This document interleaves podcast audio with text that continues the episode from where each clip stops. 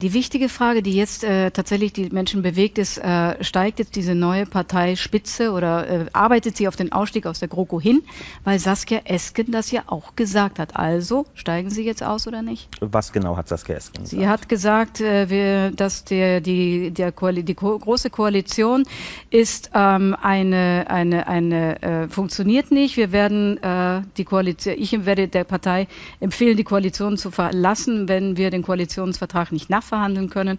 Und sie hat gesagt, noch am 12.10. auf der Regionalkonferenz, die GroKo hat keine Zukunft, wir müssen da raus. Gut. Also geht sie jetzt oder nicht? Na, der letzte Satz ist ja nun erstmal eine Banalität. Also auch Olaf Scholz hat am Ende gesagt, er möchte gerne da raus, er möchte nur gerne äh, ein bisschen später da raus. Also die Nö, Menschen, die Frau Esken gewählt haben, glauben doch, die, die macht das nee, jetzt. Frau Maischberger, jetzt wirklich. Das ist das Thema der letzten zwei Monate in jedem Artikel gewesen, dass immer drin stand, äh, warum sagen die beiden denn jetzt nicht klar, dass sie raus wollen aus der großen Koalition? Aber sie hat es klar gesagt. Sie sind also ein klarer Satz zum Ausstieg aus der Koalition ist zu sagen, wählt mich, dann steigen wir aus der großen Koalition aus. Das hat sie nicht gesagt. Sie haben jederzeit, wie viele, wie viele Zitate dieser Art hätten Sie jetzt an dieser Stelle vorlesen können, wo sie gesagt hat, der Parteitag entscheidet. Das ist der mhm. entscheidende Satz ja, aber sie hat der gesagt, beiden gewesen. Ich der Parteitag finde, entscheidet. Ich finde, wir sollten sie verlassen. Und wenn ich doch dann jemanden wähle, der ja, aber sagt, sie hat sich ich nicht finde, als Diktatorin wählen lassen, Nein, sondern aber als sie steht doch für ein Programm. einer demokratischen Partei. Ja, schon, aber wenn ich doch jemanden wähle, der sagt, ich, ich stehe dafür, dass wir die GroKo verlassen, dann denke ich doch, dann wird das jetzt passieren, oder nicht? Oder jedenfalls wird sie sich dafür einsetzen, dass sie es passiert. Sie zitieren sie in einer Art und Weise einfach nicht stimmt und sie kann sich jetzt also hier nicht wehren, nicht weil sie nicht da sitzt. Okay, sie ich will bin nicht der Ihr Pressesprecher, sondern sie haben den Juso-Vorsitzenden eingeladen. Stimmt. Ja, Folge 5 vom Abtauchen-Podcast. Heute mit äh, Lisa, Sascha und mir. Ähm, der Max kommt dann später noch dazu. Und wir äh, recorden gerade auch unsere Faces, aber das äh, nur für uns, damit das einfach schlauer ist. Beim, ähm, ja, dass man sozusagen sich sieht, wer dann anfängt zu sprechen und wer nicht. Also vielleicht so als kleine Info. Und Lisa hat ja ein Thema mitgebracht und dann fangen wir doch auch direkt einmal an. Ja, also ähm, ich habe mir letztens die Frage gestellt ähm, zum Thema Gleichheit. Ist es eigentlich ähm, sinnvoller oder fairer, alle Leute, alle Menschen gleich zu behandeln oder alle Menschen individuell zu, zu behandeln? Also um das also ein bisschen bildlich zu veranschaulichen sozusagen. Ähm, stellt euch vor, ähm, da ist eine Mauer und es gibt äh, drei Personen. Und jeder bekommt eine Kiste, ähm, damit er besser über die Mauer schauen kann. Und die drei Personen, die sind aber unterschiedlich groß. Der größte, der kann auch ohne die Kiste schon über die Mauer gucken. Der mittelgroße, der kann mit der einen Kiste super über die Mauer schauen. Und der Kleinste, der kann trotz der Kiste nicht über die Mauer schauen. Aber jeder wurde ja gleich behandelt, weil jeder hat ja eine Kiste bekommen. Individuell gleich behandelt würde dann aber heißen, dass jeder so viele Kisten bekommt oder auch gar keine, die er braucht, um über die Mauer schauen zu können. Sprich, der Größte würde überhaupt keine Kiste bekommen weil er ja auch ohne Kiste über die Mauer schauen kann. Der Mittelgroße behält seine eine Kiste, weil mit der Kiste kann er ja bequem über die Mauer schauen. Und der Kleinste, der bekommt zwei Kisten, damit er jetzt über die Mauer schauen kann. Also sind jetzt im Endeffekt mit zwei Kiste, eine Kiste, keine Kiste, alle gleich behandelt, weil alle gleich über die Mauer schauen können. Aber im ersten Beispiel, wo jeder eine Kiste bekommen hat, wurden ja eigentlich auch im Grunde alle auf gewisse Art und Weise gleich behandelt. Aber am Ende konnte nicht jeder über die Mauer gucken. Und ähm, so, so Fragen lassen sich ja auf viele Bereiche anwenden, zum Beispiel auch auf äh, Kindergeld. Das ist ja ähnlich wie mit der Kiste. Bei Kindergeld ist es ja auch so, dass jeder eine Kiste sozusagen bekommt. Jeder bekommt den gleichen Satz Kindergeld. Und da wird ja auch ähm, darüber diskutiert, ob man nicht vielleicht das anpasst und sagt, ähm, die, die viel Geld haben und ihre Kinder so, ähm, ja, wie soll ich sagen, finanziell unterstützen, über die Runden bringen können, ähm, die brauchen vielleicht äh, keine Kiste, sprich kein Geld. Und ähm, die, die nicht so viel Geld haben, die brauchen vielleicht zwei Kisten, also mehr Geld. Ja, und so ist das auch bei vielen anderen Themen. Was sagt ihr dazu? Mm, das Bild, was du meinst, ich glaube, ich kenne das. Das ist ja so eine Karikatur, äh, die, also ist wahrscheinlich verbreitet auch, ähm, die Ja. meine ich auch darauf abzielt, ob man Chancengleichheit und Chancengerechtigkeit äh, Genau. voneinander abgrenzt. Also dann kann man sich ja überlegen, ähm, was selber, was findet man selber, sag ich mal, vorzugswürdiger, ob du das jetzt, äh, wie das, wie du das erste Bild beschrieben hast, also sozusagen, dass jeder ähm, Eine Kiste eine? Kiste bekommt nach der eigenen Größe, sage ich mal, um über die Mauer zu schauen, oder ob jeder die gleich große Kiste bekommt, aber muss halt selber jeder wissen, was er daraus macht. Das ist halt so ein bisschen dieses äh, FDP äh, gegen den Rest. So FDP ist ja mehr so auf Chancen ähm, äh, Gerechtigkeit. Ne? Die sagen halt so, okay, jeder ist seines Glückes Schmied. Jeder kriegt quasi die gleichen Voraussetzungen und jeder, der das äh, daraus, also was jeder daraus macht, ist halt ihm selbst überlassen. Während Mhm. dann die anderen, zum Beispiel auch eher so aus der linken Richtung, dann sagen, nee, wir wollen, dass es jeder gleich hat. So. Und dann hast du natürlich immer diese Debatten zwischen, okay, ab wann ist es dann Sozialismus oder wann ist es dann zu unfair, weil jeder wird ja auch, also wie willst du halt zum Beispiel verhindern, also egal wie gerecht du es gestaltest, du kannst ja nicht verhindern, dass jemand zum Beispiel in ähm, Berlin-Neukölln geboren wird, also ein Problembezirk, oder in, weiß ich nicht, im Zooviertel in Wuppertal geboren wird. Das ist halt kein Problembezirk, sondern ein guter Bezirk. So, und das heißt, diese Leute würden, werden auch in die, in eine bessere Schule kommen, diese Leute werden auch ähm, wahrscheinlich nicht in so ähm, Gegenden kommen, wo es wahrscheinlicher ist, dass sie zum Beispiel in Kriminalität abrutschen und das Elternhaus und so weiter wird sich mehr um die kümmern, ähm, als die, die jetzt in einem Problemviertel wohnen. So, und das sind Sachen, also die kann man ähm, nur strukturell verändern.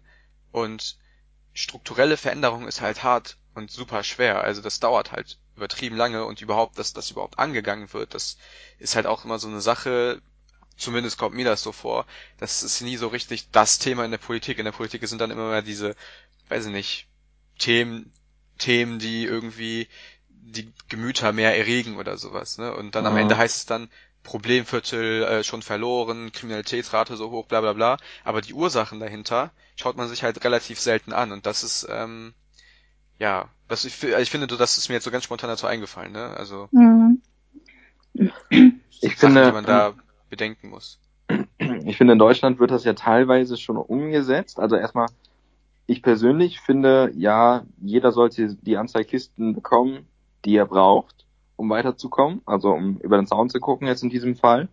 Ähm, das wird ja zum Teilen schon umgesetzt, beispielsweise im BAföG-Bereich. Also ich finde da auch nicht fair.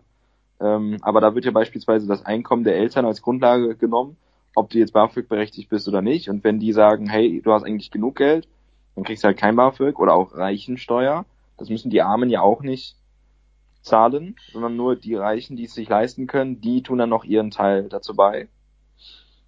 Ähm, ich finde, das kann man aber sicherlich noch deutlich besser umsetzen und auch in anderen Bereichen, gerade in so Bildungssachen und sowas. Denn äh, wenn wir zum Beispiel von Hauptrealschule und Gymnasium ausgehen, dann besteht da bei weitem keine Chancengleichheit. Äh, gerade in der heutigen Gesellschaft, wo 50, 60, 70 Prozent der Menschen studieren, da bist du mit einem Realschulabschluss halt relativ schlecht gestellt. Und ich könnte mir vorstellen, dass es da deutlich mehr unterstützende Maßnahmen geben müsste, um den Leuten einfach weiterzuhelfen. Mhm. Ja, also zu BAföG, ich meine, ich glaube, du hast auch BAföG gekriegt, ne? Im Studium. Mhm. Aber nicht so viel, meine ich, ne? Ja, nicht so viel, ja. Okay. Ich habe Ja. gar keinen bekommen. Ja, das ist Fand also, ich auch nicht fair. also ich glaube, eine Forderung der Linkspartei ist auch, dass die sich für Eltern unabhängiges BAföG einsetzen. Also was das konkret heißt, weiß ich nicht. Also ich glaube, das heißt einfach, entweder kriegt jeder halt so einen bestimmten Satz, ne? Und man Mhm. guckt dann halt vielleicht nur, okay, hat der Typ jetzt 100.000 Euro auf dem Konto oder nicht? Kann der vererbt sein oder so? Keine Ahnung. Mhm. Ähm, das aktuelle Modell ist ja so, dass, wie du es gesagt hast, es immer darüber geht, wie jemand sozusagen, äh, also wie die Eltern verdienen. Ne? Ähm, was halt auch nicht dabei berücksichtigt wird, ist aber, was man zum Beispiel, äh, was die Eltern für Kosten haben, was die für Schulden haben und also natürlich in, in gewissem Maße wird das natürlich berücksichtigt, aber jetzt meiner Erfahrung nach nicht so, dass es sich sehr krass auf den Satz auswirkt. Die gucken einfach so, okay, wie viel Kohle verdienen die, wie viele Kinder haben die, wie viele Unterhaltspflichten haben die, ja, und der Rest bleibt halt, halt einfach für das, für den BAföG-Anspruch. Die rechnen einfach so richtig tölpelhaft irgendwie. Und dann denke ich mir halt auch so, okay, aber hast du vielleicht daran bedacht, dass die eventuell Leute pflegen müssen? Hast du vielleicht bedacht, dass sie was abbezahlen müssen? Also das mhm. sind halt alles so Dinge, klar, die haben irgendwo ihre Bewandtnis, aber ich meine, das ist halt arschteuer zu studieren am Ende auch. Ja. Vor allem, wenn du halt nicht zu Hause wohnst, so. Und in Aber Münster die... wohnst oder so, in, in mhm. Köln oder Berlin oder so wohnst, weißt du, was ich meine? Ja. Klar. Ähm, die Sache ist ja auch, wenn du das halt individuell gestaltest und halt äh, bei jedem prüfst, wie viele Kisten sozusagen er braucht, um über die Mauer schauen zu können, dann äh, ist das ja auch ein Riesenaufwand. Mhm. So, du musst halt echt bei jedem angucken, du, äh, wie, wie groß ist der, wie groß ist die Mauer und so weiter. Ähm, und musst es dann irgendwie am Ende individuell festlegen. Es ist natürlich der viel einfachere Weg, einfach so dieses FDP-Modell zu machen äh, und zu sagen, ja, jeder bekommt halt eine Kiste, sieh zu, was du damit machst. Mhm. Ja, wo wir jetzt ähm, noch beim Thema BAföG ein bisschen sind, ich finde diese Berechnung ebenfalls tölpelhaft, weil beispielsweise auch Einkommen von Geschwistern mitberechnet werden. Und es ist einfach unrealistisch, dass deine Geschwister sich mit ihrem, dich mit ihrem Einkommen finanziell unterstützen. In meinen Augen, also klar kann man, gibt es bestimmt auch solche Modelle. Aber ich finde es dann ein bisschen schwachsinnig, das mit einzubeziehen. Auch wenn es natürlich in gewisser Weise seine Daseinsberechtigung hat. Also ja, es ist, es ist einfacher, jedem das Gleiche zu geben, aber ich halte das für unfair. Also ich, ich finde schon, dass Menschen individuell behandelt werden sollten. Wenn wir jetzt beispielsweise mal von diesen finanziellen Dingen äh, runterkommen und mehr auf menschliche Dinge gehen, weil es geht ja um Menschen, ähm, dann ist es jetzt für einen, einen Rollstuhlfahrer oder einen Menschen, der gerade mit Krücken ähm, unterwegs ist, nicht fair gleich behandelt zu werden wie jemand, der seine volle Mobilität hat. Beispielsweise alle kriegen eine Treppe. da hat der Rollstuhlfahrer nicht, nicht viel von. Obwohl alle gleich behandelt wurden, hat er jetzt einen absoluten Nachteil und kommt vielleicht nicht weiter. Ja. Hm. Nochmal, also ganz kurz, was mir noch eben eingefallen ist zum BAföG. Also ich glaube, die berechnen das ja so, also die gucken ja im Grunde, was deine Eltern haben am Ende, wenn sie die Unterhaltspflicht abgezogen haben, bekommen haben. Also das heißt, da, ne, du hast drei Kinder und einer ist aus dem Haus, ja, da bist du nicht mehr unterhaltspflichtig, so der verdient auch schon. Mhm. Ähm, einer ist noch da und der wohnt noch bei den Eltern, weil er noch zur Schule geht und das andere Kind ist weg, so ist studiert und das will mhm. BAföG haben. Und dann schauen die nach, wem sind die noch zu Unterhalt verpflichtet, ziehen das, da rechnen das dann quasi drauf auf deinen Satz, so, das ist halt gut für dich. Und dann sagen die einfach, ja, okay, das ist dein Gehalt, da so viel bist du zu Unterhalt verpflichtet und alles, was übrig bleibt, ist dein Anspruch. Das heißt, die rechnen das aus, was dir die Eltern theoretisch geben könnten, wenn sie das Geld hätten. So. Ja. Und ich finde, das ist teilweise so random einfach. Ja. Also ich, also ich, ich sag das als jemand, der halt lange Waffe empfangen hat, so. Und ähm, es gab einfach Situationen, wo ich mir dachte so, okay, mit welchem Recht kriege ich jetzt so wenig Geld, so, und was denken die sich dabei so? Und ich hatte jetzt auch so eine richtig eklige BAföG-Geschichte, ähm, kann ich glaube ich gar nicht erzählen, aber ähm, dass die halt auf einmal so auf einen Schlag irgendwie voll viel Geld voll, fordern wollten von, von mir. Dir? Ja, ja, so wirklich. Also das war halt so innerhalb eines Monats. Ich habe einen Brief bekommen, zack, innerhalb eines Monats jetzt eine sehr hohe Summe zahlen, so zurück. Ich so, warum? Die so, ja, ne, darum. Und äh, dann ja, am Ende habe ich recht bekommen, so ich musste aber halt lange, also ich musste viele Gespräche mit denen führen und das halt einfach ungerechtfertigt letztlich. Aber ja. das ist ja erstmal so wirklich dann dieses, dieses, diese Erwartung von dir haben, so, okay, das ist ein Student, ja, ja, warum nicht, ja? Kannst jetzt mal ein paar tausend Euro zurückzahlen, so, ne? Ich so, Alter, seid ihr, ey, also, da bin ich echt schlecht zu sprechen drauf, wie man merkt, ne? Aber, ja. ähm, ja, also worüber haben wir noch davor geredet? über, äh, ich habe äh, Rollstuhlfahrer angesprochen, wenn die keine Rampe bekommen, also wenn die nicht individuell behandelt werden, und das sind jetzt nicht nur Rollstuhlfahrer, ich, ich nehme die mal exemplarisch.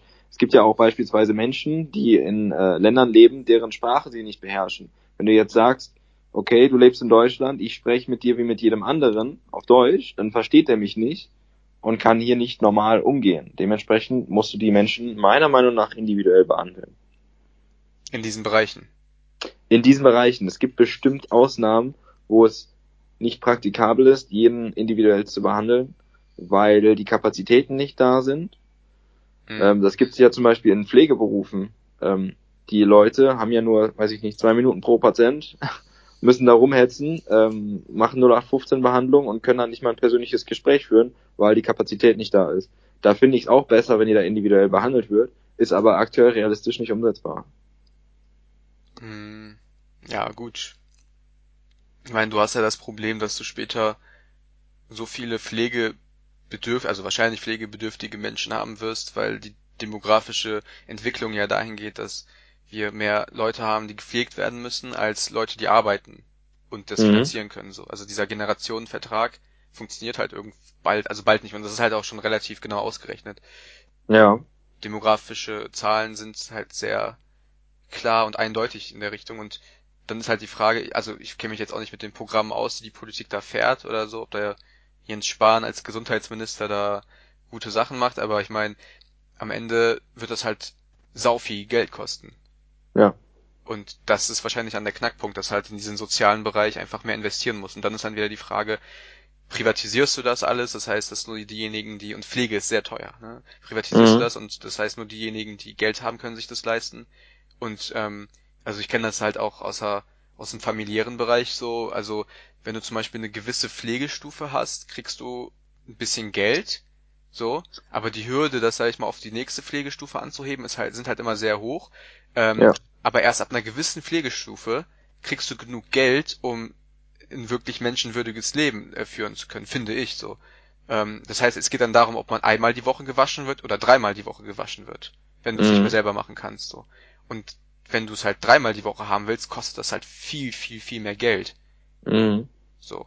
Und das ist halt eine Sache, ähm, die, die man ja vielleicht nicht so richtig hingekriegt hat oder vielleicht also wenn man wirklich alles so privatisiert, so diese ganzen Pflegeheime sind ja im Grunde auch privat, also privat zu Unternehmer, sage ich mal. Also ich glaube, da gibt's ja bestimmt von der Caritas und so gibt's ja auch wahrscheinlich Einrichtungen, die jetzt teilweise vielleicht öffentlich-rechtlich sind, aber zumindest so, ähm, die meisten sind, glaube ich, privat organisiert und die sind halt sauteuer. Mhm. Ja. Also, ne, so viel zur Chancengerechtigkeit so. Ja, da sind wir ja wieder bei der Politik, die da eigentlich eingreifen müsste und viel mehr Budget dafür freigeben müsste. Und wie wird das finanziert? Beispielsweise durch Reichensteuer. Bist du dafür? Mhm. Äh, ja, ich bin dafür. Okay, hätte ich nicht gedacht. Weiß ja eventuell noch, was er gewählt hat. Äh, ähm, ja, ich bin dafür, denn ähm, ich finde, wenn jemand wirklich im Überfluss lebt, dann kann er entsprechend auch der Gesellschaft was dafür zurückgeben, in der er lebt. Ja. Ich glaube, das sehen manche Reiche ein bisschen anders. Natürlich. Ja, wenn, klar sind die das anders. Aber. Wenn, wenn die das, wenn die halt zum Beispiel sagen, so ja, ich habe das Geld selber äh, zusammenbekommen oder ich habe das vererbt bekommen, da hat die Gesellschaft nichts für getan dass ich das Geld bekommen habe, so dass es mein eigener Verdienst mhm. äh, oder der Verdienst meiner Familie, dann könnte ich mir schon vorstellen, dass der ein oder andere ziemlich angepisst ist, wenn er dann die Gesellschaft damit unterstützen soll. Ja. Was, was ich richtig krass finde, wo wir jetzt gerade beim Thema Steuern sind, ist Erbschaftssteuer. Mhm. Das finde ich, ist äh, unter aller Sau. Also, weil jemand gestorben ist, partizipiert der Staat an seinem Reichtum. Auch wenn es Nachkommen gibt, die das alles erben könnten, müssen die Steuern dafür bezahlen, dass sie das Eigentum übernehmen.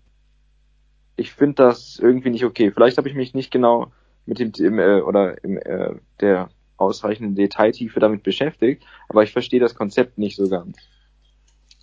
Okay, also finde ich jetzt schwierig, weil gerade er Erbschaftssteuer. Also sagen wir mal, eine Erbschaft ist aber auch ab einem gewissen Maße das Gegenteil einer Leistungsgesellschaft. Hm. Weil du für nichts tun. Also du persönlich, wenn du Ja. erbst, hast ja nichts getan für dieses Erbe, Ja. kriegst Geld. So. Und wenn du, sag ich mal, ähm, äh, sag ich mal, das, die, das unser Konstrukt, unsere Gesellschaft, unsere Gemeinschaft, äh, wir haben ja auch so eine Art äh, gemeinschaftliche Verpflichtung, sage ich mal, dass man irgendwie arbeiten geht, Steuern zahlt und dann irgendwie Rente kriegt oder so. Ja, das ist ja so ein Weg, auf den wir uns geeinigt haben. Und wenn du das aushebelst, indem du einfach sagst, okay, ab einem gewissen Bereich greift der Staat nicht mehr ein, du kriegst jetzt einfach das Geld, was für dich äh, zur Verfügung gebracht wurde, weil einer deiner Verwandten gestorben ist und du zahlst keine Steuern drauf, dann hast du doch völlig die Aushebelung des ganzen Leistungsgedanken, der damit mit unserem Gesellschaftsdeal sozusagen einhergeht. Dann musst du doch nichts leisten, um Geld zu kriegen, weil irgendein anderer geleistet hat, mit dem du zufällig verwandt bist. Mhm. Also es gibt ja dieses Beispiel, ähm, das ich weiß gar nicht, wer das ist, aber das war jedenfalls so, ist ja logischerweise sind ja dann irgendwie Millionäre, die dann, oder Milliardäre, weiß ich nicht, gibt ja jetzt nicht so viele von denen, also die Milliardäre, aber wenn die erben, ähm, und die Generation nach ihnen, die geerbt hat, dann äh, ausgesorgt hat, müssen die ja nichts mehr leisten für die Generation so. Und dann hast du einfach die Abschaffung der Leistungsgesellschaft. Die müssen auch nichts mehr für die Gesellschaft leisten. Die bringen sich ja nicht ein in die Gesellschaft, wenn die nicht arbeiten gehen zum Beispiel, aber ähm, haben ausgesorgt und deswegen müssen die sich finanziell einbringen. Mit der Erbschaftssteuer. Mhm. Macht doch Sinn. Ja, es ergibt bestimmt ein bisschen Sinn. Also es gibt, ergibt bestimmt Sinn. Wenn jetzt jemand ausgesorgt hätte mh, durch eine Erbschaft, dann würde er das Geld ja trotzdem in den Umlauf bringen. Und ja, es ist richtig, vielleicht äh, würden viele Leute dann nicht mehr arbeiten gehen. Aber unabhängig davon, also wie viel ich, wie viel ich erbe, ne, ich muss ja jetzt keine eine Million erben, lass es 50.000 sein, dann habe ich noch lange nicht ausgesorgt, ähm, sondern halt eine sehr nette Finanzspritze. Ähm, und dieses Geld, das wurde ja schon mal besteuert. Denn ähm, mein Vorfahre hat ja ehrlich in Deutschland gearbeitet und hat jeden Monat seine Steuern gezahlt und hat dann Geld angehäuft und dadurch, dass er stirbt, wird's wieder besteuert. Ja, aber die Zufälligkeit deiner Verwandtschaft mit dem befreit dich doch nicht von den Pflichten der, mit der, also deiner Gesellschaft gegenüber. Also du, also dieses Argument, also ich meine, das hat Lisa ja auch gerade gebracht, bei der Vermögenssteuer muss man ja abgrenzen von der Erbschaftssteuer, das ist noch was anderes. Aber dieses Argument zu sagen, also du hast das ja nur referiert, das ist ja wahrscheinlich nicht deine eigene Meinung, Lisa, ähm, dass ja, warum soll ich der Gesellschaft was geben oder der Öffentlichkeit, die haben ihm ja auch nichts gegeben, ist Mhm. halt in dem Sinne Quatsch, weil die ja auch auf Schulen gegangen sind und die Straßen nutzen und ähm, irgendwelche Einrichtungen nutzen, genutzt haben, ihr einen Teil ihres Lebens lang zumindest, also die halt auch öffentlich finanziert sind. So. Mhm. Das heißt also, das ist ja klar, ne, man kann natürlich sagen, Unternehmerfreiheit, jeder hat das irgendwie selbst dann auch gemacht, alles, äh, ist aber äh, im gewissen Maße halt auch, finde ich, voll frech dann zu behaupten, ich habe ja nichts von der Gesellschaft gekriegt, so. Also es gibt Ja. natürlich bestimmt den Fall, wo es so ist, dass jemand nichts von der Gesellschaft gekriegt hat, aber ähm, in der Regel ist es ja dann schon so, also dass du, sag ich mal, wenn du schon aus einer privilegierteren Position kommst, fällt es dir leichter, ähm, ein gewisses Standing zu erreichen als äh, umgekehrt. Und Mhm. in der Regel sind das auch dann Leute, die ganz normal öffentliche Einrichtungen genutzt haben. So. Ja, absolut. Und wenn, wenn man das alles zurückschrauben würde, also diese äh, Steuern verringern und äh, soziale Abgaben verringern und dadurch verringert sich ja auch, äh, was man vom Staat an sozialen äh, Geldern bekommen würde, äh, dann wären wir ganz schnell auf Amerika oder Japan oder so Niveau. Mhm. Und ich glaube, das mag eigentlich auch nicht wirklich jemand haben. Ja. Hm, genau, mir ist das Beispiel jetzt auch eingefallen, zum Beispiel die Familie Quandt. Schon mal von denen gehört? Das sind die Erben von BMW, von der BMW-Familie sozusagen. Mhm. Und die verdienen in einer halben Stunde durch diese BMW-Dividenden, die die geerbt haben, in einer halben Stunde so viel wie ein Polizist pro Jahr als Ausbildungsgeld bekommt. Mhm. Okay. So, Was, heißt, was heißt Ausbildungsgeld? das heißt, das Geld, was sie ähm, netto, äh, ich glaube netto wahrscheinlich, verdienen ähm, durch die Polizeiausbildung pro Jahr. Also dein Gehalt sozusagen in der Ausbildung. Ja. Also, ne, das, also, die haben ja nichts gemacht als geerbt, so. Ja. Und das ist, also gerade diese, also auch Familie Quandt wird oft, äh, häufig als das äh, Beispiel, ein Negativbeispiel genommen dafür, warum halt eine Erbschaftssteuer oder eine höhere Erbschaftssteuer her muss, so. Mhm. Und dann ist natürlich das äh, FDP-Argument dagegen, ähm, dass man dann sagt, so ja, das Geld wurde ja schon mal versteuert. Ne? Also Mhm. damals so. Und Mhm.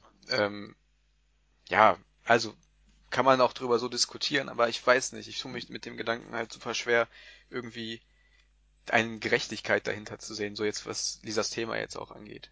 Mhm. Ähm, ja, man kann da ja auch unterscheiden. Ich bin da leider halt nicht ganz im Thema drin, aber man kann ja unterscheiden, ob man jetzt 10.000 Euro erbt oder einen Wert von 50.000 oder 100.000 oder eine Million oder halt 100 Millionen. Das sind ja ganz unterschiedliche Beträge, die man meines Erachtens nach auch ganz unterschiedlich besteuern kann.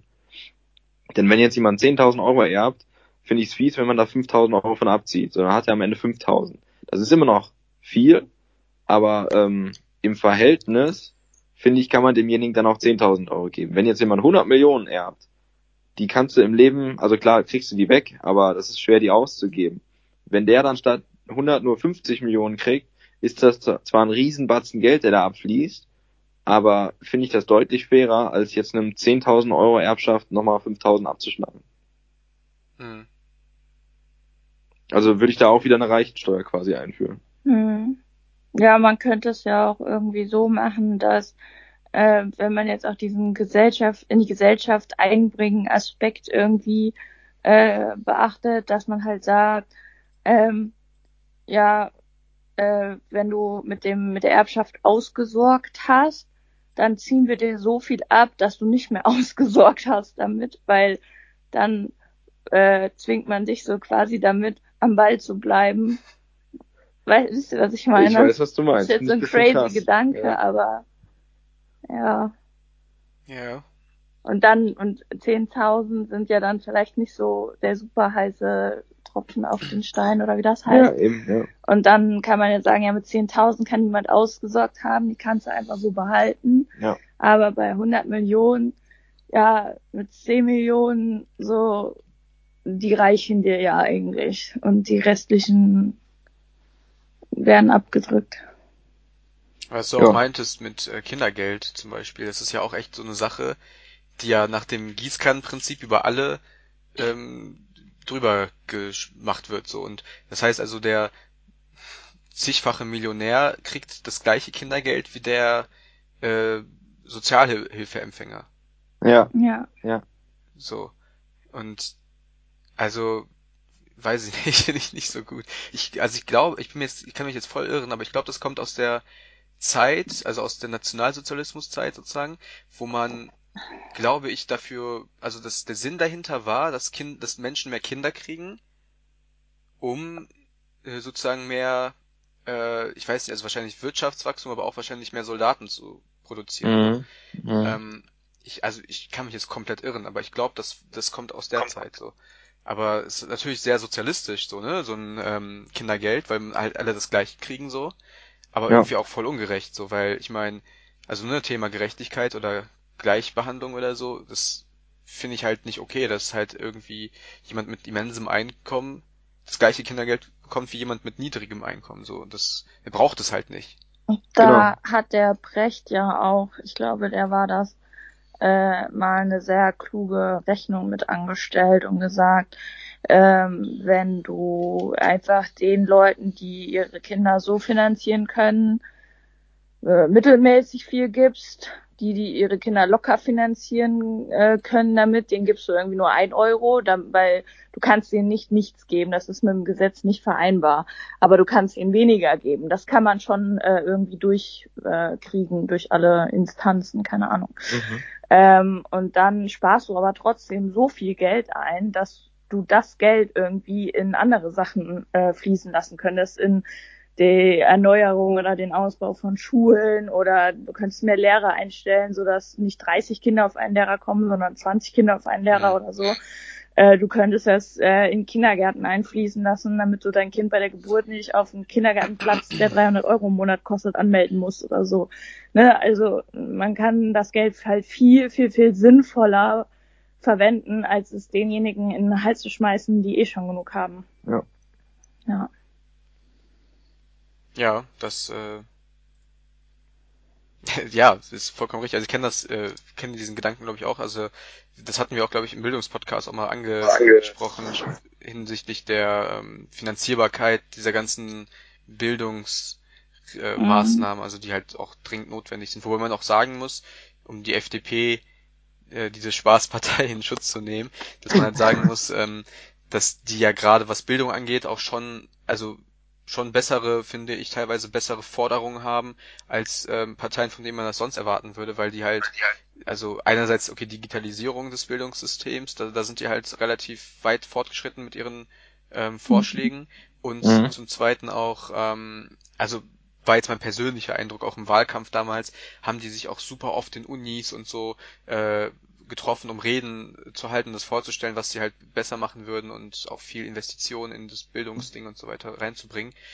Was mhm. mich dann wiederum geärgert hat, war, dass sie dann sozusagen gesagt haben, ja, wir würden gerne, äh, wir würden gerne sozusagen, ähm, äh, was haben die gesagt? Genau, äh, wir würden gerne sozusagen die Studiengebühren wieder einführen. So, das fand ich dann wiederum doof.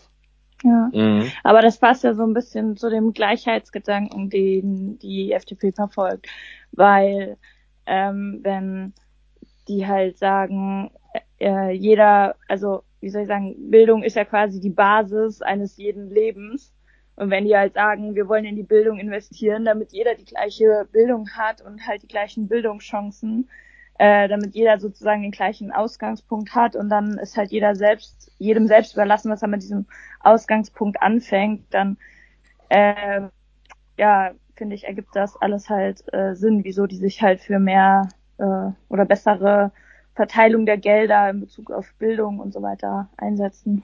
Mhm. Ja, ist halt die Frage, ob das halt auch so fair ist, weil ähm, jemand, der äh, aus einem guten Haushalt kommt, wo die Eltern viel Zeit haben äh, und viel mit dem Kind lernen und viel unternehmen, dem viel zeigen, äh, die, das Kind auf einer guten Schule ist, viele strebsame Freunde hat und so weiter, dann äh, und das halt die gleiche den gleichen Bildungsausgangspunkt bekommt wie ein Kind, was halt, wie du vorhin schon gesagt hast, Neukölln, Brennpunkt, bla bla bla. Ähm, da es spielt halt einfach mehr rein als nur, ähm, dass du die Kinder auf dieselbe Schule schickst oder so. Mhm. Und da ähm, fände ich halt schon eigentlich das wieder angebrachter, das halt individuell zu gestalten, weil äh, das Kind aus dem Brennpunkt, das hat halt einfach nicht die gleiche Unterstützung von zu Hause oder von den Freunden. Und das bräuchte eigentlich schon eine individuelle Unterstützung äh, seitens der Schule oder ja. irgendwelchen Sozialarbeitern oder irgendwie sowas. Und dann äh, so finde ich, lässt sich das ganze FDP-Konzept ganz schnell aushebeln. Ja, das, ja, sehe ich ähnlich und ähm, ich glaube, wo war das irgendwie, hatten wir da auch jetzt letztens in irgendeiner Vorlesung oder so drüber gesprochen, dass halt auch gesagt wurde, dass man ähm, versucht hat, also auch das Prinzip Hausaufgaben, ne? Also Hausaufgaben sind ja Sachen, die von der Schule aufgetragen werden, damit du das sozusagen vertiefen oder nacharbeiten kannst, auch Klausur vorbereiten, letztlich unternehmen kannst. So. Ja. Der Sinn von Hausaufgaben erschöpft sich aber in dem Moment darin, wenn nicht dafür, da, also sozusagen darauf, dafür Sorge getragen wird, dass die auch gemacht werden. Das heißt mhm. also, dass das halt in einer Instanz abhängig ist, auf die die Schule wenig Einfluss hat, also das Erziehungsrecht ja. der Eltern.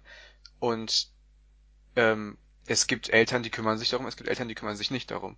Und das ist ja. halt schon so eine Art Selektionsprozess, der stattfindet, genau. ähm, der halt einfach völlig nicht sich nicht gehört, weil man auch genauso gut sagen kann, okay, statt Hausaufgaben machen wir halt einfach keine Hausaufgaben, aber dafür vielleicht dann irgendwie gliedern wir das dann in die Schule ein, so, ne? Das ist dann in der Schule, das dann, dann erzie erziehst du, entziehst du sozusagen den Eltern äh, diese Pflicht, die manche halt einfach nicht erfüllen, weil sie es nicht besser wissen, aus welchen Gründen auch immer, ähm, oder sich nicht darum kümmern oder so, und überträgst es auf die Schule, wo es halt auch hingehört. So, warum sollte das denn eine mhm. freiwillige Pflicht sozusagen sein und am Ende kriegst du halt irgendwie einen Strich, weil keiner sich darum kümmert, dass du deine Hausaufgaben nicht gemacht hast. Du weißt, was ich meine? Ja. Also halt ja, an dem Punkt setzt ja dann auch der Gedanke von der Ganztagsschule dann an.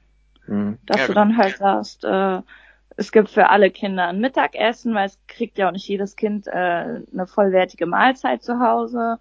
Ähm, dass du dann sagst, äh, jedes Kind äh, bekommt die Möglichkeit, in AGs zu gehen, weil äh, es bringt nicht jede Mutter das Kind zum Fußball oder äh, zum Malkurs oder irgendwie sowas. Und äh, da setzt dann halt auch wieder die Hausaufgabenbetreuung an Mhm. weil äh, nicht jedes Kind zu Hause Hausaufgaben macht und wenn du dann äh, in der Schule die Möglichkeit hast, das in so einen Kurs zu stecken, wo halt, weiß ich nicht, zehn Kinder sitzen und ein Betreuer und ähm, dann äh, machen da die Kinder ihre Hausaufgaben, sind dann halt länger von zu Hause weg und die Eltern haben nicht so einen großen Einfluss auf das Kind, muss man halt auch wieder bedenken, ob man das will, dass halt der Staat sozusagen die Kinder erzieht. Ja, ja, das ist äh, tatsächlich auch ähm, ein großes Streitthema. Also ich habe gerade eine Vorlesung, die heißt äh, Jugendkriminalstrafrecht, glaube ich. Und ähm, also es geht auf jeden Fall um Jugendkriminalität. Und da hast du halt das Ding, dass du also hat jetzt entfernt was damit zu tun, aber was du halt meinst mit dem staatlich, mit der staatlichen Einmischung in das elterliche Sorgerecht, ähm, da ist halt das Ding, dass das Jugendkriminal, dass die Jugendkriminalität oder das Gesetz, das sozusagen das ahndet, das muss ja unterschiedlich behandelt werden, weil du ja im Grunde Erwachsenenstrafrecht hast und Kinderstrafrecht. Der Sinn dahinter Mhm. ist, dass du halt von der Prämisse ausgehst, dass Kinder noch ähm, beeinflussbar und erziehbar sind. Mhm. Das Mhm. heißt also, wenn du jetzt einen 40-jährigen Straftäter hast, den wirst du nicht in der Regel nicht umerziehen können und das ist auch nicht das Ziel, den umzuerziehen, sondern das Ziel ist, dass er keine Straftaten mehr begeht. Bei Kindern oder Jugendlichen, also ab 14 bist du ja strafmündig, hast du halt den äh, Ansporn sozusagen, okay, da kann man noch was machen so. Und Mhm. das, darauf ist das Gesetz halt auch ausgelegt. Aber dann hast du wiederum diesen großen Streitkonflikt, okay, wie weit dürfen Gerichte und äh, Jugendstrafen eingreifen, um halt das elterliche Erziehungsrecht nicht zu umgehen. Mhm. Das ist ja grundrechtlich garantiert. Also Artikel 6 ist ja das äh, sozusagen Grundrecht für Eltern, die ihre Kinder, also die das sozusagen äh, das Recht haben, ihre Kinder selbst zu erziehen so. Mhm. Aber im gleichen Artikel steht auch, soweit der Staat irgendwie da nicht helfen kann, so jetzt mal plump ausgedrückt. Mhm. Und ne, also jetzt nur auf dieses kleine, auf dieses Thema jetzt ein kleiner, ähm, so eine kleine Randbemerkung so. Also da ist halt auch in dem Bereich ein großes Konflikt. Das bedeutet aber auch, dass sozusagen das Elternre elterliche Erziehungsrecht super ähm, ja weitgehend ist auch, ne? Ja, Ja. absolut. Ähm, Spannend. Also, vielleicht jetzt mal ein kleiner Schwenk und zwar, eigentlich wollte ich das Thema gar nicht mitbringen, aber ist mir jetzt so spontan doch eingefallen, weil ich habe, kennt ihr, kennt ihr, ähm, kennt ihr Shahrak Shapira? Und sag mir irgendwas. Ja, Schon mal gehört, aber. Shahrak Shapira, das ist so ein Comedian, äh, kann man glaube ich sagen, der, ich glaube, Israeli ist Mhm. und ähm, ich hatte ihn mal wahrgenommen, fand den aber irgendwie unsympathisch. Hat der nicht eine Fernsehsendung? Ja, kann sein, irgendwie in so einem Spartenkanal auf ZDF oder so. Ja, ja. Ich fand ihn unsympathisch, aber dann habe ich mir den irgendwie in irgendeiner, also auf Twitter, der ist ja auf Twitter irgendwie voll aktiv und auf Twitter gibt's eine Bubble, die ähm, so hyperkorrekt ist, also hyperpolitisch korrekt ist. Und zwar Entschuldigung, was ist ein Bubble? Ach so, ne, ah ja, okay, das kann man natürlich, äh, sollte man vielleicht beschreiben. Also eine Bubble ist sozusagen, ähm, also eine Blase, ne? Also du kannst im Grunde, du kannst, man sagt ja, der lebt in seiner eigenen Blase. Mhm. Das ist eine Bubble. Also jemand, der zum Beispiel in der, weiß ich nicht, ähm, was sagt man, Formel 1 Bubble ist oder so. Der steht halt auf Autos, findet Autorennen geil, er trifft sich halt mit Leuten, die das auch geil finden und die tauschen sich darüber aus und sind überall der gleichen Meinung. Das ist halt eine Formel 1 Bubble. Dann gibt's auch Leute, die zum Beispiel, ähm, weiß ich nicht, rechtsradikal sind, ja, und dann haben die halt ihre Interessensgemeinschaften, das ist halt die rechtsradikale Bubble, so, und auf Twitter hast halt, natürlich, du kannst den Leuten folgen, die halt diese gewisse Bubble sozusagen ausmachen, und dann gibt's halt wieder Mhm. so eine ich weiß gar nicht, warum ich das erzähle, aber es gibt jedenfalls so eine hyperkorrekte Bubble, die halt so sehr links ist, dass sie halt zu, also sehr autoritär wird, weil die versuchen, Sprache zu verändern. Also die greifen dann jetzt das Yeah. ähm, Beispiel, ähm, so, die greifen dann so Sachen an, wie da hat jemand dumm gesagt Mhm. und die machen dann, erzeugen dann einen Shitstorm daraus. Du weißt ja, Mhm. heutzutage ist nichts relevanter als dein Ruf und so im Internet.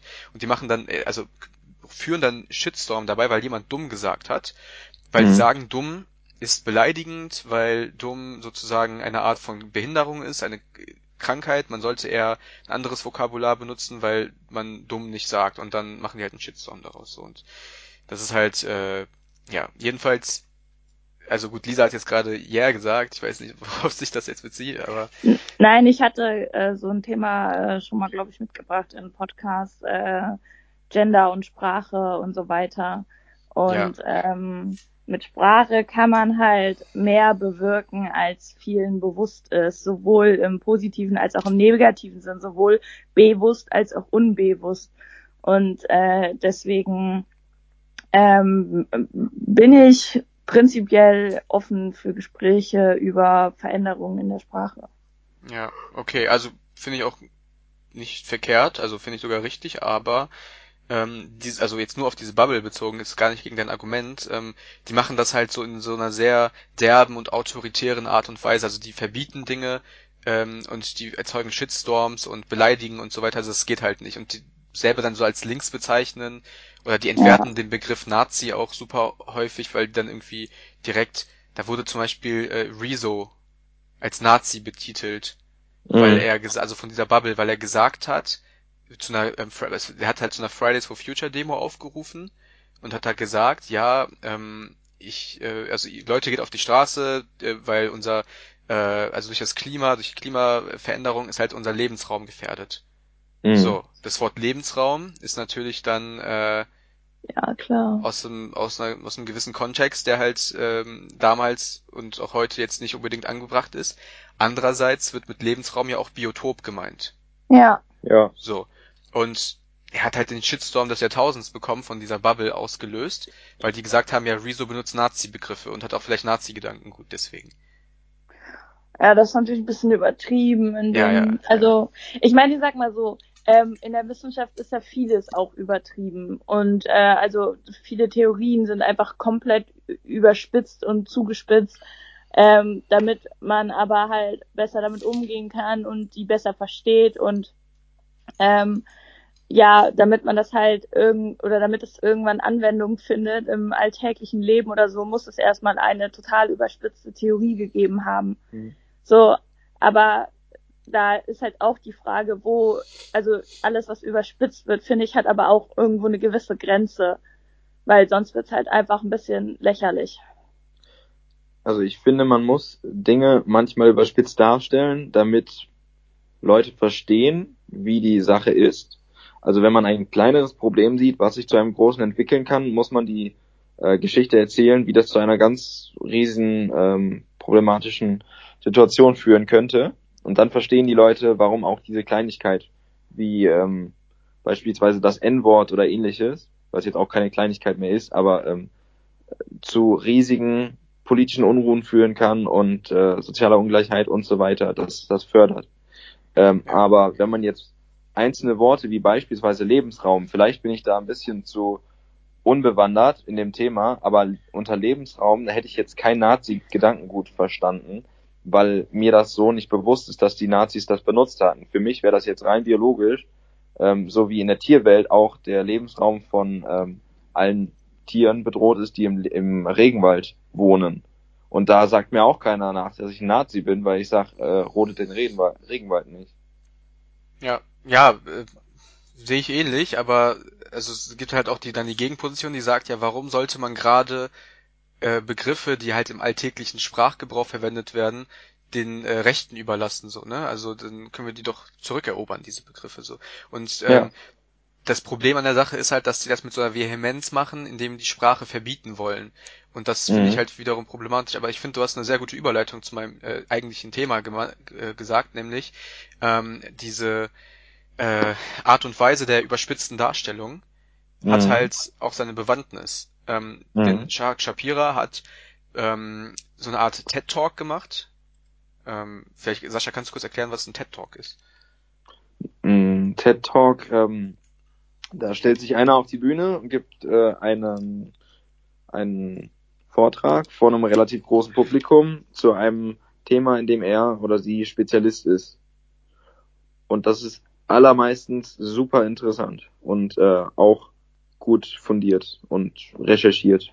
Genau.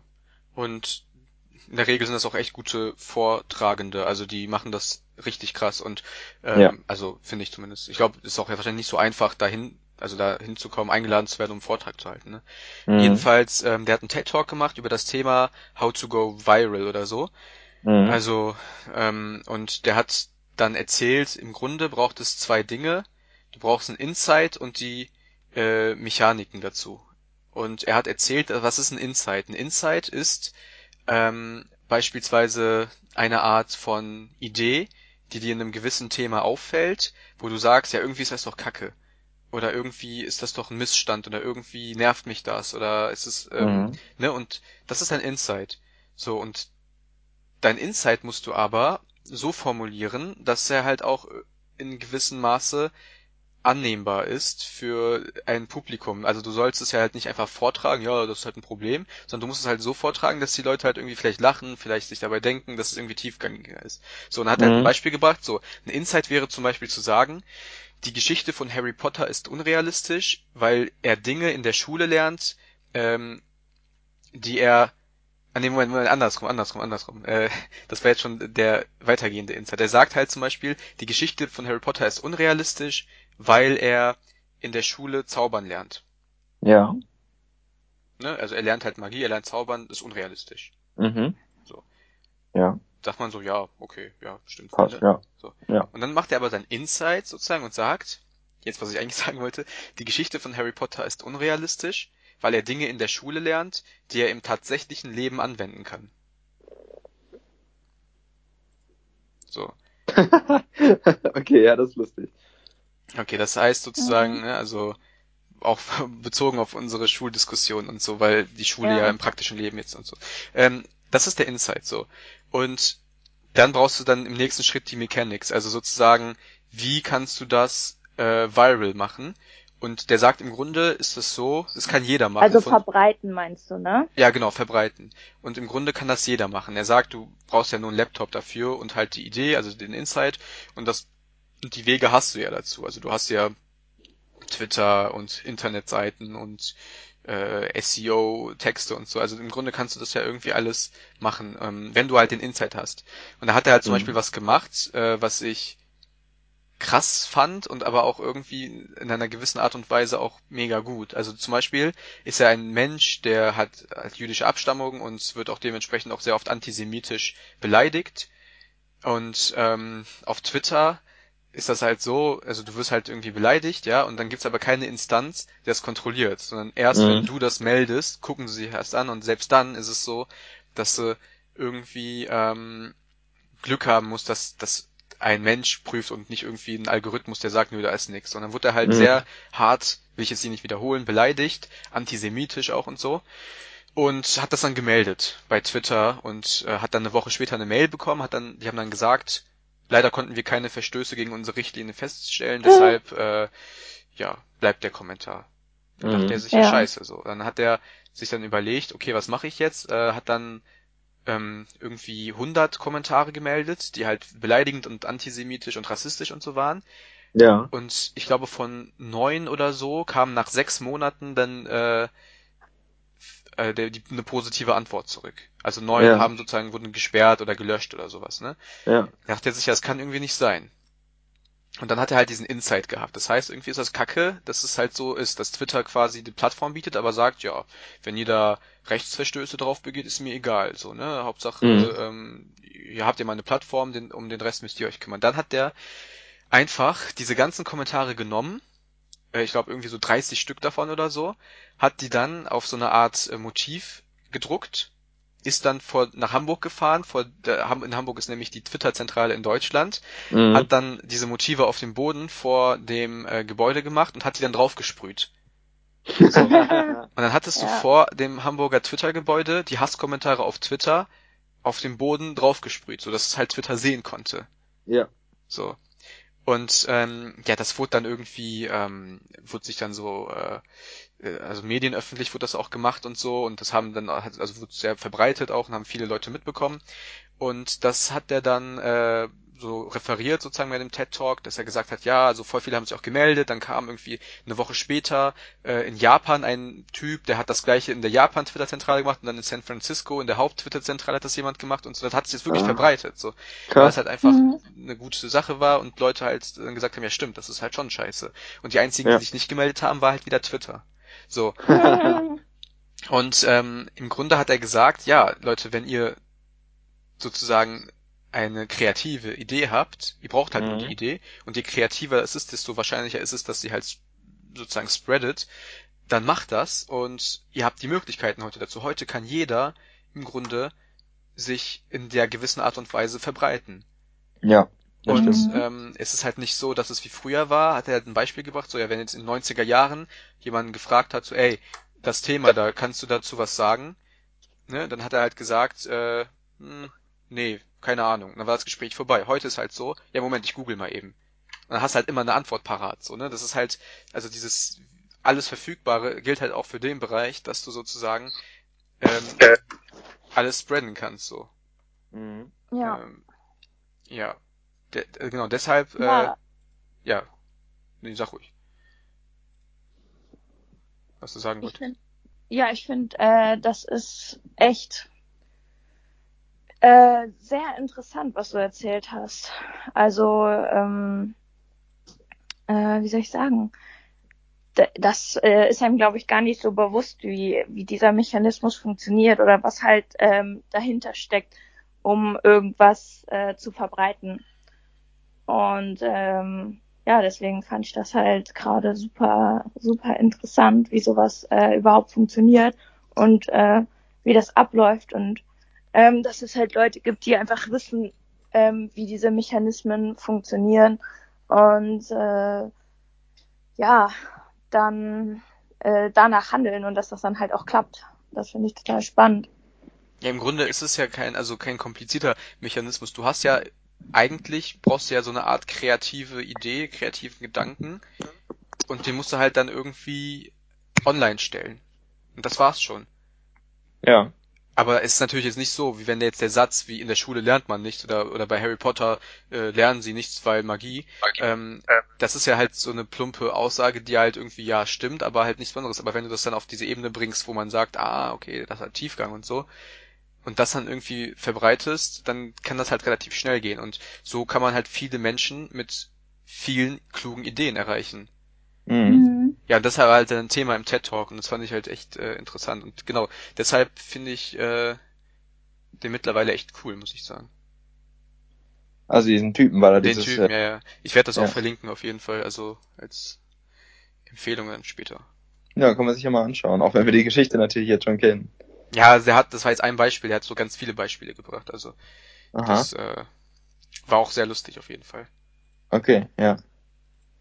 Ja, was mir da spontan so einfällt, ist jetzt nicht so qualifiziert, aber äh, Tide Pods essen, ne, das ist ja auch viral gegangen. Diese, ähm, dieses Waschmittel. Hm, kannst du es erklären nochmal?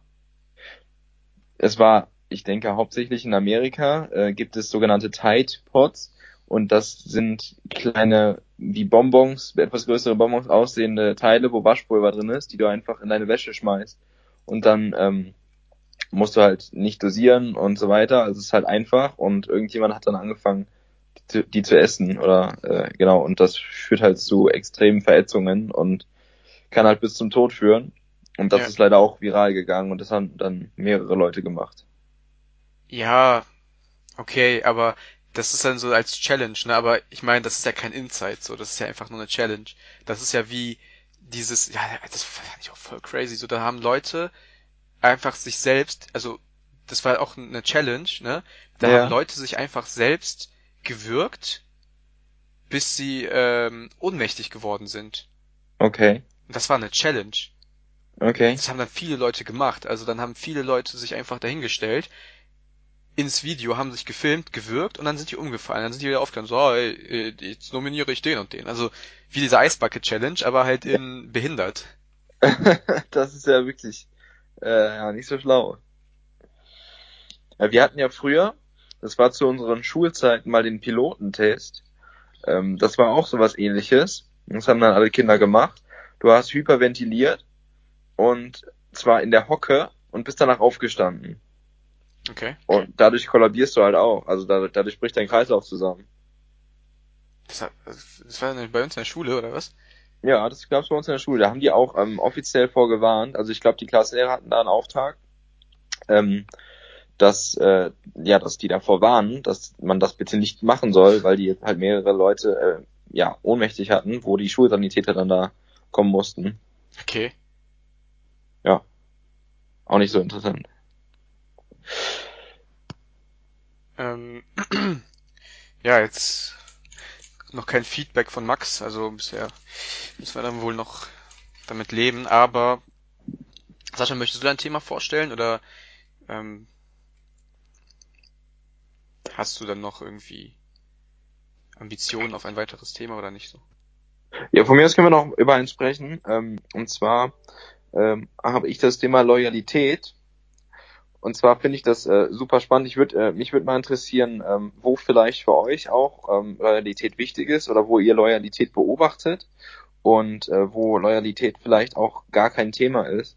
Was mir da spontan so einfällt, viele Liebesbeziehungen basieren auf Loyalität. Es gibt auch solche, ähm, die also so offene Beziehungen. Ich glaube, da gibt's, da spielt Loyalität auch ein, äh, ein Thema. Äh, es spielt Loyalität auch eine Rolle aber ähm, eben eine andere, weil man sich auf sexueller Ebene beispielsweise auch anderen hingibt. Ähm, dann hat man ja beispielsweise Haustiere, zum Beispiel Hunde sind da ein gutes Beispiel, die meistens extrem loyal sind ihren Besitzern gegenüber. Ähm, dann kann man das auch noch mit dem Arbeitgeber verbinden, weil da auch viele Menschen loyal sind gegenüber ihrem Arbeitgeber. Andere sehen das aber ganz anders und mich interessiert einfach eure Meinung zu dem Thema. Ja, was mir da auch spontan jetzt eingefallen wäre, ist halt der Arbeitgeber, also aber auch beidseitig, dass du halt dem Arbeitgeber loyal bist, das ist ja auch in gewisser Weise äh, im Vertrag festgehalten. Äh, da steht ja manchmal drin, irgendwie du sollst dich so verhalten, dass es der Firma oder so nicht schadet. Ähm, das ja, finde ich auch in gewisser Weise hat es auch was mit Loyalität zu tun, weil ähm, wenn du jetzt zum Beispiel sagst, ähm, ja, äh, bei uns auf der Arbeit ist alles blöd und erzählst das da rum, das hat ja dann, äh, dann, dann schadest du ja der Firma und dann äh, stehst du ja nicht an ihrer Seite, stehst nicht dafür ein und das ist ja auch irgendwie ein bisschen widersprüchlich zur Loyalität. Aber andererseits äh, kann auch dein Arbeitgeber dir gegenüber loyal sein, wenn zum Beispiel äh, du irgendwie Stress hast mit irgendwem, äh, weiß ich nicht, weil du arbeitest halt für deine Firma mit einer anderen Firma oder so zusammen oder mit Kunden zusammen oder so und der Kunde zum Beispiel beschwert sich dann halt über dich. Und äh, dein Arbeitgeber weiß vielleicht in dem Moment gerade gar nicht, was abgeht, was Sache ist, wo, worüber ihr euch gerade streitet oder so, aber steht dann halt auf so also prinzipiell auf deiner Seite, weil er halt sagt, ähm, ja, hier der Sascha, das ist mein Angestellter und dem vertraue ich und ähm, deswegen stelle ich mich bei diesem Streitthema, ohne zu wissen, worum es geht, auf seine Seite. So, das finde ich halt auch dann loyal vom Arbeitgeber her. Ja. Ja, das Was ich auch mal spannend finde, ist, äh, wie weit Loyalität geht. Denn es gibt ja Menschen, die einfach eine loyale Einstellung haben, beispielsweise auch Freunden gegenüber. Und da geht es nicht um deren persönlichen Zugewinn, sondern um Ja. äh, ja, ich, ich bin mir nicht ganz sicher. Ich, ich glaube, es geht äh, um, um dann die zum Beispiel die Freundschaft oder die Bindung oder ähm, um die Sache an sich, aber es geht bei Loyalität nicht immer darum, dass äh, man selbst halt besser dasteht als vorher. Sondern es ist ja auch ein, ein Wert, der in der Gesellschaft auch äh, anerkannt und wichtig ist. Ja, du stehst halt manchmal auch für jemanden ein, äh, ohne vielleicht seine Meinung 100% zu teilen, weil ja. du einfach sagst, ich möchte diese Person gerade unterstützen in dem, was sie tut oder ich vertraue dieser Person, deswegen sage ich halt, yo, mache ich so mit oder unterstütze ich so. Ja. Aber habt ihr Grenzen der Loyalität? Ja, ich würde schon sagen, wenn jetzt zum Beispiel jemand äh, im Begriff ist, jemand anderen zu verletzen oder so, Mhm. ähm, dann macht man halt nicht mit, sondern sagt halt, ja, an dieser Stelle endet das Ganze, weil da möchte ich nicht dran beteiligt sein. Da stellt man dann, also schützt man sich, bevor oder stellt den Schutz von einem selber höher als die Bindung, die man zu dieser einen Person hat, die jetzt jemand anderen zum Beispiel verletzen möchte. Mhm. Also ich finde Loyalität ist auch ein dehnbarer Begriff, denn ähm, es gibt bestimmt Menschen, die loyal sind bis zum Tod. Das ist für mich aber nicht sinnvoll, denn äh, das Leben besteht aus Wandel und so verändert sich alles und jeder. Und wenn ich jetzt beispielsweise ähm, einem Menschen gegenüber loyal bin, das ist ein sehr guter Freund, und er verändert sich aber in einer Sicht äh, oder auf eine Weise, die ich mit meinen Werten nicht vereinbaren kann, dann werde ich irgendwann nicht mehr loyal sein. Und deswegen äh, finde ich Loyalität ist halt ein sehr, sehr schwieriger Begriff, denn wenn, wenn jemand gefragt wird, bist du loyal und darauf Ja gesagt wird, ähm, heißt das dann bis, bis zum Tod, ich bin loyal, weil ähm, ich habe mich jetzt einmal dafür entschieden und deswegen muss das immer richtig sein? Hinterfragt diese Person dann die Werte nicht mehr? Ähm, kann ich dieser Person dann überhaupt trauen? Wenn jemand sagt, er ist loyal. Ja, also du meinst äh, so Freunde als Kontrollinstanz sozusagen. Und wenn die bis zum Tod loyal sind, dann sind sie keine Kont Kontrollinstanz mehr für dich. Zum Beispiel auch. Aber wenn ich, ähm, wenn ich jetzt jemanden sehe und der hat einen Freund, der offensichtlich Dinge tut, äh, die der Gesellschaft nicht gut tun und die anderen Menschen oder Tieren nicht gut tun. Ähm, der, äh, der Freund, der erste, ist aber loyal zum zweiten, der sich nicht korrekt verhält, weil die sich schon aus Kindestagen kennen. Ähm, ist das dann nicht vielleicht Verhalten, was allgemein nicht, nicht förderlich ist, diese Loyalität? Also ich finde, man muss halt äh, laufend hinterfragen. Alles. Aber Ja, dann, aber, aber ein bisschen Vertrauen musst du auch. Sorry, Dirk, aber äh, du kannst nicht alles äh, hinterfragen. Das, das ist genau das gleiche wie mit Vorurteilen und Schubladendenken. So dein Gehirn schafft das halt einfach nicht. Du hast nicht genug Kapazität, Mhm. alles zu hinterfragen. Und, ähm, und wie gesagt, bei Vorurteilen ist es halt so, wenn du halt jetzt jemanden siehst, der gefährlich aussieht, also dann steckst du den in die Schublade Verbrecher oder so. Und damit kann dein Hirn halt umgehen. Dann weiß dein Hirn, aha, äh, da muss ich jetzt vorsichtig sein, äh, den darf ich jetzt nicht provozieren oder so. Und, äh, und äh, so kann dein Körper und dein Geist dann halt auf diese Person erstmal vorsichtig reagieren. Ähm, klar, stellt sich vielleicht hin, ähm, heraus, äh, das ist überhaupt kein gefährlicher Typ, ist halt einfach sein Kleidungsstil oder so und eigentlich ist der, keine Ahnung, Krankenpfleger und voll der Heilige. Aber ähm, im ersten Moment braucht dein Gehirn einfach diese, diesen Schutzmechanismus und deswegen kann man Vorurteile auch nicht komplett verteufeln und so ähnlich sehe ich das halt auch bei Loyal Loyalität und Hinterfragen weil du kannst nicht immer sofort alles hinterfragen. Es gibt Situationen, in denen musst du sofort reagieren und dann musst du dich halt entscheiden, vertraue ich demjenigen jetzt oder nicht? Mhm. Bin ich jetzt loyal oder nicht? Hinterfrage ich das jetzt? Mache ich mir voll den Aufwand oder nicht? Habe ich überhaupt die Zeit dazu? Kann ich überhaupt alles wissen? Manchmal kommst du einfach in eine Situation und weißt halt einfach nichts und dann brauchst du halt einfach jemanden, Ja. dem du vertraust. Also ich meine nicht immer sofort hinterfragen oder immer alles hinterfragen, sondern in regelmäßigen Abständen hinterfragen, weil Loyalität für mich Grenzen hat. was findet, also, oder was findet ihr zum Beispiel, ähm, Loyalität kann ja auch in einem Kontext eine Rolle spielen, der beispielsweise, ähm, ja, kriegerisch ist. Also, du hast ja auch, als Soldat bist du ja auch loyal deinem General und dann der seinem Oberfeldwebel und der dann wiederum seinem Land gegenüber so. Mhm. Ne? Also das heißt, ja gut, wir haben jetzt keine Kriegserfahrung oder so, aber ich meine, du hast ja dann auch immer, also Loyalität bedeutet ja auch in gewissem Maße dann in dem Kontext zum Beispiel Pflichten. Und dann Mhm. stellst du doch deine wahrscheinlichen, also deine Moral und deine äh, Vorstellungen oder deine Wertvorstellungen unter diesem Loyalitätspunkt, unter deinem Pflichtbewusstsein. Ja. So. Und findet ihr das problematisch oder findet ihr das, ja, das gehört sich halt so oder das ist jetzt nochmal ein spezieller Punkt oder so? Ich finde das extrem problematisch. Das ist das ganze Militär, ähm, finde ich problematisch, weil Menschen darauf gedrillt werden, Befehle zu befolgen, ohne nachzudenken. Das ist praktisch, das sind dann wie Maschinen. Soll ich dir was Lustiges verraten? Ja. Das ist äh, der Grundgedanke, auf dem unser Schulsystem basiert. Das stammt nämlich aus der Kaiser Wilhelm Zeit, als der äh, Soldaten, äh, also als der sich Strategien überlegt hat, Soldaten auszubilden und danach hat man das Schulsystem ausgerichtet. Also in der Schule werden oder also der Grundgedanke von unserem Schulsystem ist, es Leute auszubilden, die Befehle befolgen. Also Aha, fleißige okay. Arbeitsbienen sozusagen. Okay.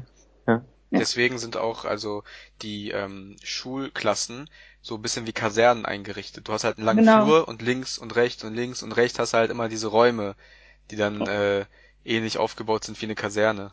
Genau, und dann Aha. Tische, die alle in, in, in fünf Reihen oder so stehen. Jeder hat das gleich, jeder hat einen Tisch, einen Stuhl, ein Mäppchen, ein Blatt, ein Stift und vorne steht halt einer, der dir, du musst halt still sein, zuhören, ne, das lernst du ja auch, ruhig sein und dann machen, was der vorne dir sagt. Ja, Ja. das stimmt. Es ist quasi wie, der Lehrer ist quasi der Oberfeldwebel und du bist halt quasi der Soldat. Bei, bei uns war das auch noch so, ich weiß nicht, wie das bei dir, Lisa, war, dass man, wenn der ähm, Lehrer reingekommen ist, mussten alle aufstehen. Nee, Und- dafür war meine Schule ein bisschen zu assi. Okay, also wir, wir mussten halt alle aufstehen und dann halt immer dieses Guten, Guten Morgen. Ja, ja, dieses gesungene Guten Morgen und in der ersten Stunde, okay, wir waren jetzt auch eine katholische Schule, mussten wir halt dann beten. ja. Das war halt auch immer so ein Ding. Äh, ja. genau, aber das ist halt wirklich, also tatsächlich, also ich meine, ja gut, jetzt kannst du auch natürlich sagen, Pflichtbewusstsein ist halt auch schon eine gute Sache, so. Also, wenn du Mhm. das jetzt abgesehen jetzt vom, von deinen militärischen Verpflichtungen, wo ich dir auch zustimme, Sascha, ähm, wenn du da davon absiehst, hast du halt als Pflichtbewusstsein, ähm, also da gehört ja auch einfach dein alltägliches Leben dazu, ne? Das heißt, deine Aufgaben richtig zu machen. Ja. So, was sind Aufgaben? Aufgaben sind dann Sachen wie deine privaten, deine beruflichen Dinge, deine menschlichen Aufgaben, also familiären Pflichten und Aufgaben. Das Mhm. ist ja dann auch vielleicht eine Unter- oder, weiß nicht, Unter- oder Oberkategorie von Loyalität. Mhm. Mhm. Ja, ähm, ich finde das Beispiel Militär halt ganz interessant, weil es da darum geht, Gewalt zuzufügen. Ob das jetzt gegen Dinge ist oder gegen ähm, Personen. Du wirst dazu aufgefordert, Gewalt zuzufügen. Und bei sowas, äh, da geht bei mir automatisch ein Mechanismus an im Kopf, der sagt, halt, stopp, jetzt denk mal kurz drüber nach, was du hier tust. Ich werde das nicht einfach tun. Auch nicht, wenn ich der Person gegenüber loyal bin, die mir das befiehlt. Wenn jetzt meine Eltern mir das befehlen würden, jemanden zu hauen, würde ich darüber nachdenken und ähm, nicht einfach blind drauf losschlagen. Und deswegen finde ich halt Militär allgemein extrem problematisch. Ich bin allgemein gegen Gewalt, klar. Ähm, weiß nicht, ob das ein realistisches Szenario ist. Das ist natürlich irgendwie eine äh, Utopie, Utopie, weil es immer Meinungsverschiedenheiten gibt und es nun mal Waffen gibt. Aber ja, ich finde das da das Konzept extremst problematisch. Loyalitätskonzept oder Pflichtkonzept. So. Äh, Loyalität, Pflichtbewusstsein ist ja ähm, schön und gut. Und das brauchst du ja auch im, im Leben. Also ich denke, das brauchst du im Leben, um äh, vernünftig klarzukommen. Ja. Und das hilft dir dabei. Apropos, also vielleicht auch nochmal kurz zur Loyalität im politischen Rahmen. Ähm, also ich beziehe mich dann jetzt nicht so auf Sachen wie, wenn jetzt irgendwie von internen Sitzungen mal Infos durchdringen, wo dann jemand, äh, dann kriegt dann irgendwie die Bildzeitung so eine Eilmeldung, der Minister sagt gleich das und das oder irgendwie so. Das ist ja dann meistens, weil einer tatsächlich dann indiskret oder un illoyal Ja. war. Ja, Ähm, zum Beispiel gab es, also als Helmut Schmidt Kanzler war, ähm, gab es eine Koalition zwischen der SPD und der FDP. So. mhm. Ähm, eine sozialliberale äh, Konstellation, sozusagen Koalition. Und dann äh, hat ist die Kanzlerschaft von Schmidt geendet, als die FDP ähm, sozusagen sich ja, ich weiß nicht, ob das, ich, ich habe in der Zeit nicht gelebt, also jemand, der da mal gelebt hat, wird das wahrscheinlich besser erklären können, aber als die FDP dann aus der Koalition raus ist und dann sich einfach der CDU angeschlossen hat, weil die keinen Bock mehr auf die SPD hatten und dann eine Regierung mit der CDU wollten.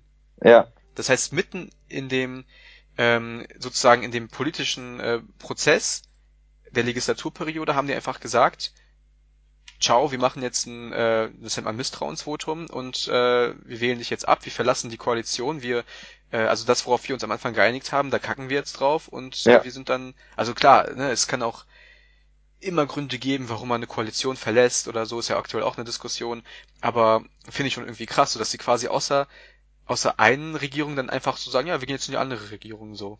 Ja, absolut. Klar. Mhm. Aber auch da gibt es ja dann einfach die Möglichkeit dazu. Es gibt ja die Möglichkeit des Misstrauensvotums. Ja. Man legt sich ja dann nicht final fest, ich werde diese Koalition für vier Jahre durchziehen. Das ist, ja genau, das hat ja auch die GroKo jetzt so gemacht. Die haben ja am Anfang so gerungen, ob die das überhaupt machen und dann haben die das den Mitgliederentscheid in der SPD gemacht und dann haben die auch gesagt, ja, wir machen eine Halbzeitbilanz, also wir gucken nach zwei Jahren, äh, regieren, ob das noch gut ist. Ja. Und das ist ja jetzt gerade aktuell so. Mhm. Ähm, was wir auch schauen könnten, was vielleicht gut ist oder ähm, gut sein könnte, wären unsere Empfehlungen. Also, was habt ihr denn da so am Start?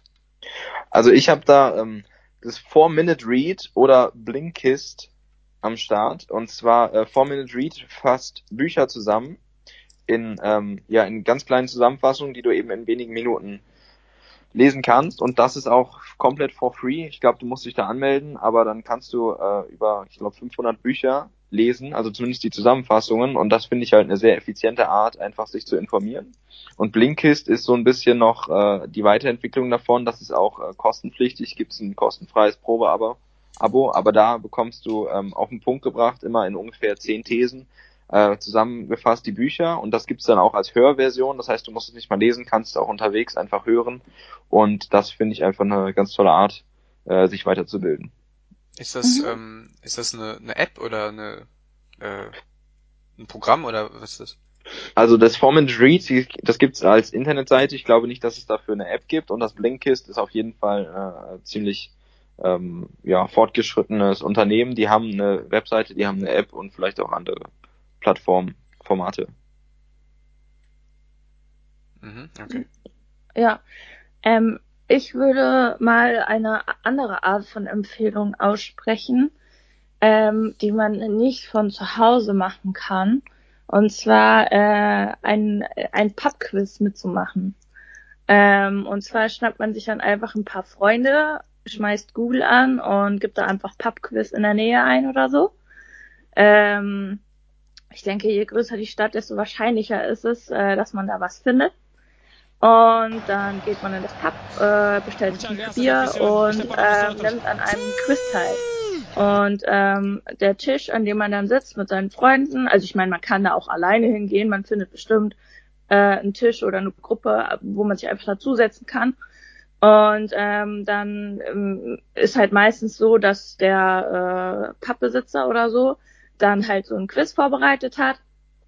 Und ähm, ja, dann macht man da halt mit und äh, dann gibt's verschiedene Runden und am Ende gibt's dann halt einen Sieger des Abends und der kann dann halt irgendwas gewinnen, zum Beispiel paar Freibier oder einen Essensgutschein oder irgendwie sowas. Und das ist einfach eine total spaßige, schöne äh, Aktivität, die ich nur jedem empfehlen kann. Sehr gut. Cool. Ähm, ja, ich würde einfach den TED Talk empfehlen von Shapira. Werde ich auch verlinken. Ähm, ja, wir haben ja eben noch einen kleinen Einblick dazu geben können und ich fand es halt super interessant. Ähm, und auch die Art und Weise, wie er es vorgetragen hat, weil der ja eigentlich aus der Comedy-Branche kommt. Deswegen war es halt auch, finde immer Vorträge eigentlich ganz gut, die dann Mhm. so einen gewissen Touch von Witz haben Mhm. aber nicht zu, also nicht zu lächerlich werden, sondern halt auch so irgendwie ernst, also es ist ernst, aber so zumindest ja satirisch vielleicht ein bisschen, aber halt auch so eine Art, ähm, das macht es einfach angenehmer dann zu hören oder zu sehen oder so, wenn man auch da, das begleitet wird durch jemanden, der das halt kann und Mhm. auch noch äh, vielleicht auch nur den einen oder anderen lockeren Spruch macht. So. ja, Und das erfüllt er auf jeden Fall. schön. Cool. Okay. Ja,